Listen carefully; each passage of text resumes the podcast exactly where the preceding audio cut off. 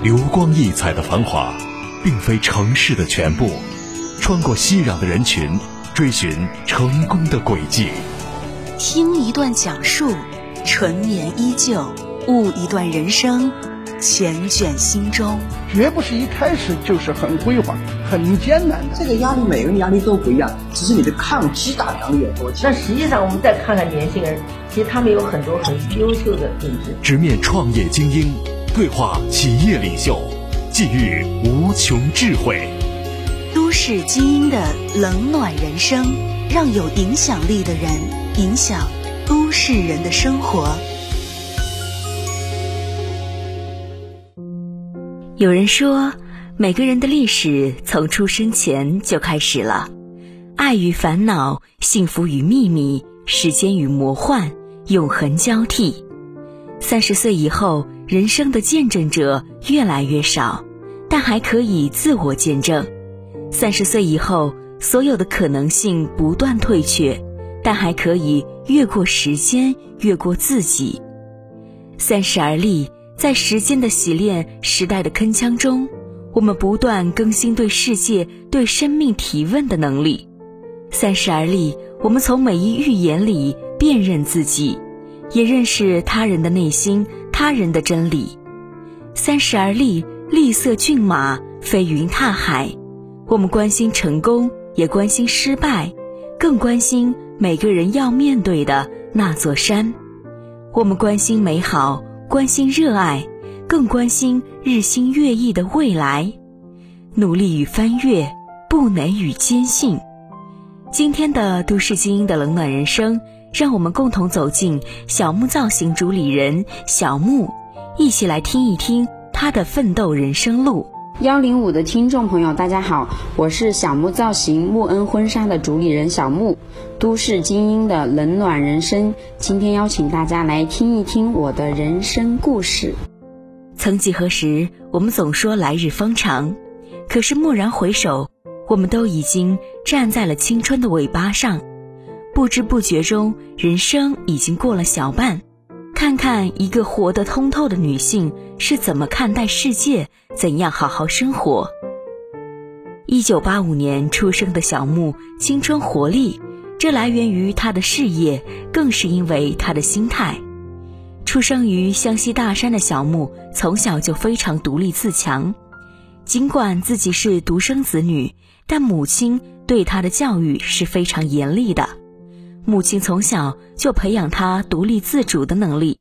这也让他从小就养成了敢闯敢拼的性格。我是八五年的，三十加了。我小时候是生活在呃农村，我印象特别深刻的，我小时候跟别人不一样，就是因为我们隔壁邻舍邻居啊这些，他们每个人家里小孩都是有四五个小孩那样子的，或者是最少也得有三个这样的，但是我们家就我一个，在我们那个村。那一大片就只有我一个，我是一个独生子女，所以这个从小对我来说是一个比较特别的。我妈妈是属于那种，也是年轻的时候也是自己做一些小生意，她是一个非常自立自强的女人。然后她对我的培养，我觉得也是从小就是对我很严厉。很小的时候，她就会让我单独去做很多事情，比如说她以前。在我们的那个县城里面做生意，然后到周末他就想要我去找他。那个时候也没有电话什么的，嗯，农村里面嘛，每天早上六七点钟一趟车去到城里面，然后也没电话联系，他就跟司机交代让我坐车。我那个时候才六七岁。我就坐的那个车去城里面去找他，他来接我。就是我又觉得现在想起来这种事情就真的很大胆，所以我觉得我妈妈对我的影响很大，就是到我现在这么大，就是很独立啊，然后很能够扛事情，跟她是有很大的关系的。许是湖南辣妹子骨子里的爽利干练，没有考上大学的小木觉得读书或许不是唯一的出路，那时候就是不想靠别人。想独立的去开辟一片属于自己的天空。年少的小木毅然决然选择去闯一闯，来改变自己的命运。因为对化妆的浓厚兴趣，高中毕业后，他选择了化妆造型作为职业生涯的起点。因为我妈妈她就是真的是一个非常思路清晰的，她就当时跟我说，她说你自己能考上大学你就考，你考不上你就别来找我。所以那个时候成绩也不是特别好，然后没有考上大学，然后自己就出来开始学化妆，对，然后十几岁就开始学化妆，在外面开始工作了。就是在我们的那个啊小县城里面，我一个亲戚他开了一个那种店啊，然后在那里学，其实就是很小的一一个那种店铺，做学徒，每天做一些力所能及的事情啊，帮忙啊，就是打下手啊，就是这样子一个状况，大概有个两三年吧。人的一生会遇到很多贵人，小木说自己最要感谢的就是在学徒的时候。遇到了一位优秀的姐姐，能把她带到北京去学习。当他听到姐姐是在北京工作，他没有一丝害怕，收拾好行李就跟着姐姐一路北上。在那里待的那段时间的话，真的就是自己还没有找到一个很好的一个状态。然后真正改变我的是，呃，我当时我们在那里上班的时候，就碰到一个姐姐。她在北京上班，她也是一个属于一个性格很开朗、很外向的人，很喜欢交朋友。那就跟他聊，我有想法想要出去，结果没想到他真的就愿意带我出去。然后他正好也是做的这一同类型的，做美容这一个板块，然后他就。把我带过去了，然后我记得当时我们是从我们从我们那个县城坐坐汽车坐了六七个小时，坐到吉首，然后再坐火车坐了二十多个小时的火车，坐到了北京。那个时候一个人跟着姐姐，就还不是自己亲戚啊。对对对，是的。去北京当时害怕吗？我不害怕，就像我刚刚说到的，我妈从小真的就是。把我放养的状态，所以我真的没有再怕的，因为也是到了一个新的环境嘛。最开始也是开始学习啊。问及小木为什么会选择去北京闯荡，他说他并不想像小县城里传统女人那样，到了年纪就结婚，过着平淡的日子。我觉得那种日子我会遗憾终生。在北京学习了三个月，小木说。打开了他对化妆造型行业的认知，对更大世界的追求，对美好未来的憧憬。因为我在北京待了三个月，学习了三个月的时间，还没有正式开始能赚钱的时候，就遇上了非典。然后我印象特别深，非典当时来的时候，我们立马就把我们遣回来了。我那个姐姐带着我一起又回到老家。那你觉得你在北京的那三个月有学到什么吗？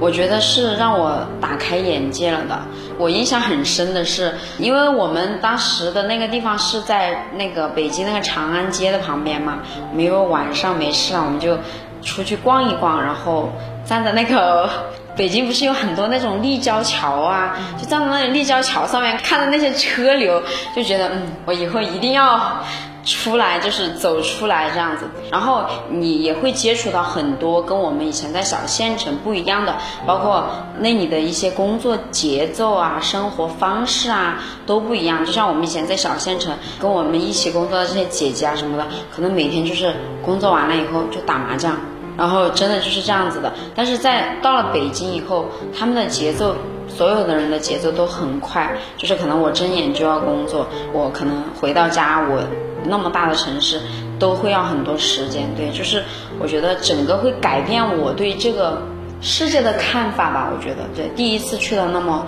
大的城市，在北京学习中恰巧碰上非典的他，只能选择再次回到家乡。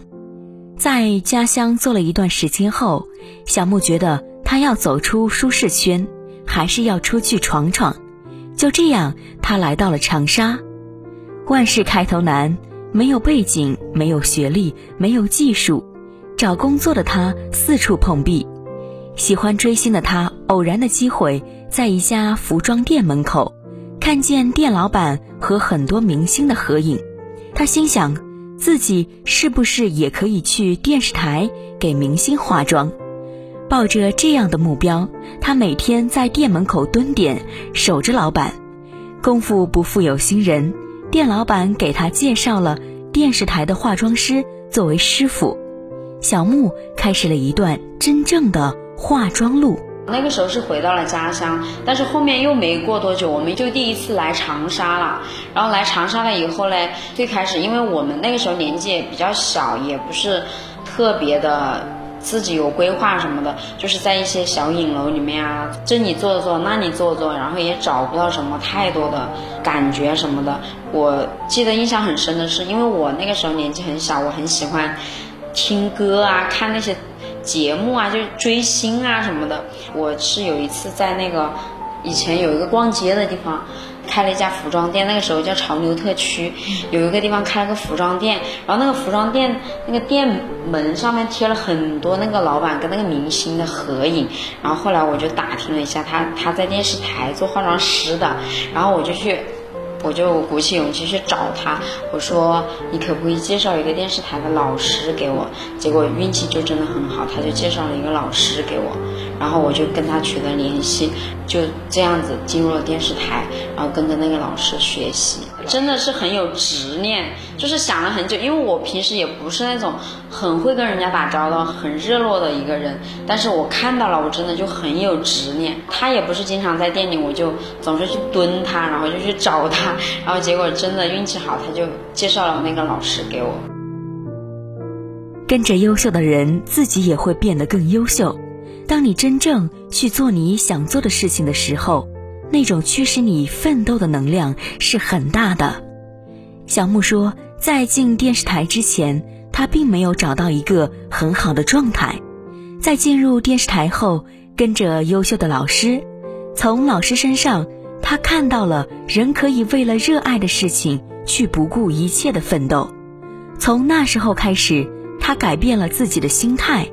找到了人生追求的目标和方向。其实以前我在进电视台的那些年吧，我自己真的是还是没有找到一个工作的一个状态的。可能我在做这件事情，大部分还是在谋生。就觉得我是需要这个让我去生活，真的是停留在谋生的这个阶层。但是后来到了电视台以后，我真的是运气特别好，遇到的这个老师特别棒。真的那个时候进了电视台以后，就发现这些人群跟我以前的就是完全不一样。首先啊，他们从条件上面就经济条件上面来跟我就不一样。这个老师他自己以前是做律师的，她老公也很优秀，她自己有一个女儿，那个时候才几岁嘛。但是我跟着她以后，我发现她真的是没日没夜拼命的在工作。我当时最开始跟她的时候，我就觉得。你明明条件这么好，然后你又很有钱，你老公也很优秀，你为什么还要这么拼？就是当时我就会这样想，因为可能以前没有接触到这种更优秀的人的时候，真的就是在混日子，你没有任何状态，就觉得我有一天工作就工作，能赚了钱我就多花一花就好了。但是接触到这个老师以后，真的是。给我的内心带来了非常非常大的影响。那个时候，除了电视台的一些工作，他还会在外面接很多很多的不一样的工作。那些星姐选举当时是很热门的，就给那些女孩子做造型啊什么的。他就外面也有很多工作找他，就什么工作都接。就是有时候我们可能从早上六七点钟工作到凌晨两三点钟的都有，就跟着他，真的是被他这种精神影响了。还有一点就是，你到了电视台以后，你所有接触的东西都不一样了，包括我们整个的技术啊，包括他们的审美啊，都已经算是最前沿了。所以我一直觉得我真的是一个非常幸运的人，就能够接触到这些。然后你偶尔还会看到这些主持人就坐在你的旁边，然后你还可以跟他们聊上天啊。那个时候我记得就是湖南。电视台那些主持人经常可以看到，你会觉得我要努力，真的是这样子的。我觉得这个点是对我影响非常大。就从那以后，我就真的是慢慢找到我自己的工作节奏、工作状态了。在电视台工作之余，小木认识了一家婚庆公司，他开始尝试新娘跟妆。在电视台一年半的时间，小木在技术上得到了非常大的提升。慢慢的，找他的新人也越来越多。小木心想，何不就开个工作室，有个名声，也让新人可以放心一些。说办就办，找场地，简单装修，小木造型就这样应运而生了。正好我以前在北京的时候遇到的一个姐姐，她在长沙，她也是做化妆这些。然后她有一个朋友是开婚庆公司的，然后她当时就跟我说，她说你现在既然在化妆啊，那你要不要去跟一些婚庆公司去做一些合作啊什么的？这样说我觉得也是可以的啊。其实那个时候还是坚持在电视台，我虽然做实习生做了这么久，我还是很想要留在那里，所以我也没有出来。然后我就自己利用没有工作的时候，我就印了一盒名。片，写上我的电话号码，在那个论坛里面去搜一些婚庆公司，扫楼去递名片。那个时候我记得是给他们报价 八十块钱一个，我大概发了有三四十张名片吧，但其实只有一家公司跟我联系。但是这一家公司就后面在接下来，从我发名片到他跟我联系，我们真正合作了大概一年半的时间，真的也给了我很多机会。但是那个时候虽然钱不多，八十块钱。但是我真的是客户对我的认可也很高，然后那一段时间也给我很多锻炼，因为我到了一个环境，比如说我做新娘跟妆这个板块，我要去他们家里给他试妆，然后我知道这些人的需求，包括他婚礼当天的一些流程，然后我慢慢又涉及到了一个新的领域，就是那一年半呢，对我来说真的是给我奠定了一个非常非常扎实的基础，对。为什么会想着要创办小造型？因为，呃，我那个时候慢慢的已经就是发现自己工作越来越多，然后我们那个时候基本上是玩论坛玩的多嘛，上海的一些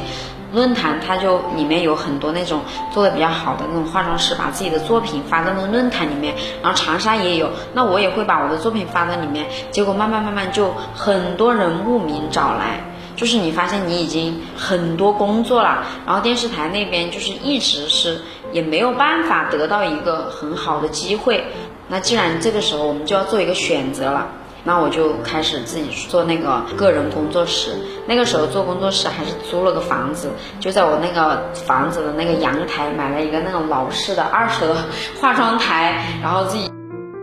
从一个人到后来开始带学徒。慢慢扩大到现在我们看到的几家店，小木说：“你现在的付出都是一种沉淀，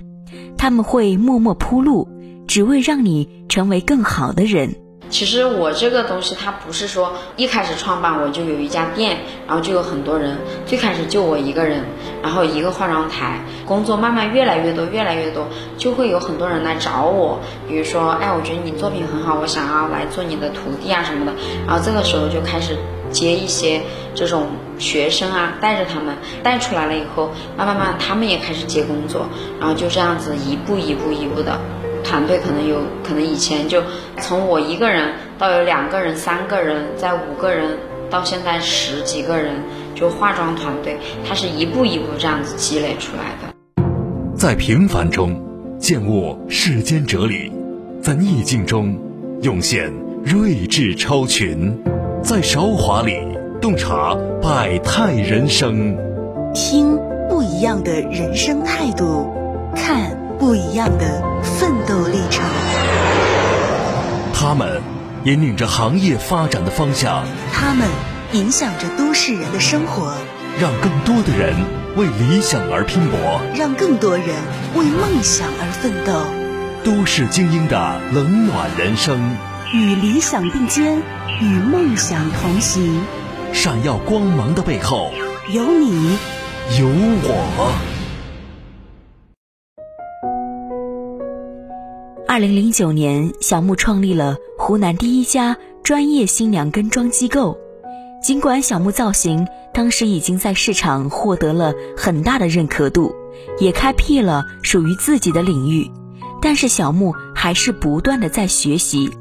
去往各大城市、各个国家去学习。那个时候，已经大家其实慢慢已经对这个东西有认知了。就是觉得我结婚可能得要单独请一个化妆师来全程跟着他，但是他还没有那么的普及，还只是一群就是比较走在前沿的人有这样的意识吧。呃，我们那个时候真的是成就感非常大的，在这个节点的时候是属于一个创新的节点。以前大家都是千篇一律，在那个婚纱影楼里面。然后去化个妆，带个什么玫瑰花、百合花之类的。但这个时候我们带过来的技术全是上海的这些最新的，就这种韩式新娘造型啊。然后人家一看，哇，现在新娘妆还可以化成这样，哎，然后现在新娘妆还可以跟着去。然后我们在婚礼现场就会很多人认可你这个职业。就会真的非常非常的有成就感。你是如何提升自己的竞争力和提升小木造型的竞争力的？其实这个我觉得就是不断的学习，因为我从创办我的小木造型开始，我每年都在学习，上海、香港、韩国、日本，到处都去学，到处都在不停的在去找地方去学习。从上海学习完回来之后。小木对新娘化妆造型得到了一个新的技术认知。小木说：“不管任何时候，我们都不能停止对美的追求，对自己严厉的要求。”二零一二年，他带着团队再次奔赴韩国学习韩式造型。我觉得上海那一次的学习真的是，也是对我做新娘跟妆这个板块吧，有一个。非常非常大的提升，老师他就是做的很细致，就是以前可能我们只会是化一下妆啊，就是千人一面这样子的。但是老师他就会根据每一个人不一样的，我那时印象特别深刻，他就贴下睫毛，我们以前从来没贴过下睫毛，真的，因为影视妆和新娘妆还是有不一样的。他那一次对我的就是影响，就是包括贴下睫毛这种东西，真的，我带回来觉得好神奇。给客人贴的时候，客人都觉得哇，这个东西真的很厉害，就是那种感觉，就是这些细节上面的提升，包括。你像婚礼当天，我们结婚，我要跟你面对面，然后我们这个粉底液要怎么去打，打得更通透、更薄啊，然后让人家看上去你更自然啊，这样子的，就是这些细节的东西，给了一个很大的提升。所以回来以后做出来的东西不一样，立马又给自己上一个台阶，然后客人看到了，他就觉得你们就是。一直在领先，一直在不一样，所以那个口碑就会一直很好。一一年的时候，那个时候小木造型在长沙还是比较知名了，大众认可度也提高了。嗯，那那个时候为什么会想着再去韩国去进修呢？我觉得他们那个国家对美的追求真的是非常非常的极致。我们总是在看电视嘛，在电视里面看，然后就觉得还是很想去看一下。我真的就是属于那种，可能有些事情。对于大家来说是很天马行空，我自己在想的时候也是很天马行空，但是我可能也真的是把它去做了。然后我真的就是那一年我去韩国的时候，就找了一个翻译，然后我就让他去帮我找，一定要去帮我找那些韩国最顶级、消费最高的那种化妆的地方，就是清潭洞那一块。结果我才发现那些明星全部是在那里化妆。去的那一次就走访了很多很多明星店。那真的是让我震惊，可以可以用震惊来说，就是他们对这种美的追求，他们对这种技术的这种细化，就真的是非常的极致。带着更加自然、不同寻常的技术回到长沙，他发现，在市场上得到了更多客户的认可，很多客户都从全国各地慕名而来。当收到这些新人的好评之后，小木觉得自己的付出是值得的，这是超乎金钱的一种成就感。我这种不断的对技术追求的这种过程，真的是。让大家就是看到了，我觉得，首先我在做这件事情的时候，我是不求回报，我希望我自己技术精进。但是后面真的是到了一个很疯狂的程度，就很多客人他会在微博上面关注我博客啊什么，那个时候我们都会记录这些东西嘛，跟我打电话说，小木啊，我婚期定下来了，这是你第一个知道的，我家里人把婚期定下来，我第一个就给你打电话，你一定要把这个日子留给我。所以那段时间就是。很多年，就是都有很多人，包括慕名而来的。我还有客户从香港过来，印象很深。那个女生她很文艺，她是深圳人，她在香港工作，她就是在博客上面找到我，然后专程跟她老公就跑到长沙来。试妆，然后他喜欢我这种韩式的清新的风格，然后他在三亚办婚礼，当时他办完婚礼以后，我记得他还给我发了好长一段信息，就是感谢我啊什么的，我觉得付出了这些东西，他真的是有回报的。就每次就跟我打电话，哎，我婚期定了，你是第一个知道的，你必须把这个时间给我留下来。就接到这种电话的时候，你就觉得这个已经超越金钱的那些东西了。二零一五年年底，小木成立了主打国产原创婚纱的木恩纱，并迅速为长沙的婚纱市场带来了前所未有的品牌模板服务。随着长沙的时尚度越来越开放，更多的高端新娘追求国际化的奢华婚纱，小木又创建了长沙第一家全球婚纱买手店木恩婚纱。从此，长沙的新娘可以在本地挑选来自全世界的一流婚纱。对于女性创业者来说，最难兼顾的就是家庭和事业之间的平衡。小木说。她作为新时代女性创业者之一，在家庭和事业中找好了平衡点。在工作上，自己是职场女精英；在家庭上，就要做好妻子、母亲、女儿的角色。因为现在这个时代竞争真的是非常激烈，